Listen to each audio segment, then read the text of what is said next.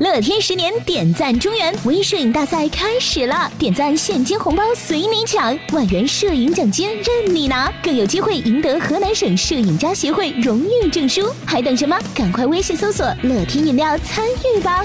前几天，贺先生的儿子突然离家出走了，走之前还给家里留个条儿。家里面拿了几百块钱儿，就是写上字条，就是爸爸妈妈我走了，我错到家，快来和我过。今天是你们学业完成、下山独闯江湖的日子。人家是学业有成，可这孩子小学还没毕业呢。看到自己的儿子来这么一出，贺先生吓得出了一身冷汗。是他走了，你当时第一判断是什么原因？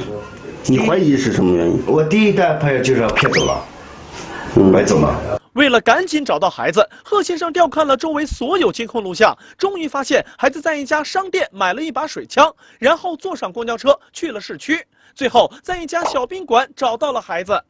是自己的呢？啊，自己的，去了以后他干嘛呢？就是玩电脑去。家长都快急死了，这孩子还在这儿玩电脑呢，真是太不懂事儿了。不过孩子也说了，他离家出走是因为最近学习压力太大。世界那么大，我想去看看。不过通过这件事情，孩子的父母也在反思，他们和孩子沟通太少了。要了解他们的心里到底在想什么，到底他要需要的，我们家长怎样去配合他做什么。另外，一句“闯荡江湖”也让这个十二岁傲娇的小男孩着实成了网红。那么，这孩子当时怎么想的呢？我当时可能是一一时冲动，所以所以才离家出走。买几枪？嗯，因为我想玩啊。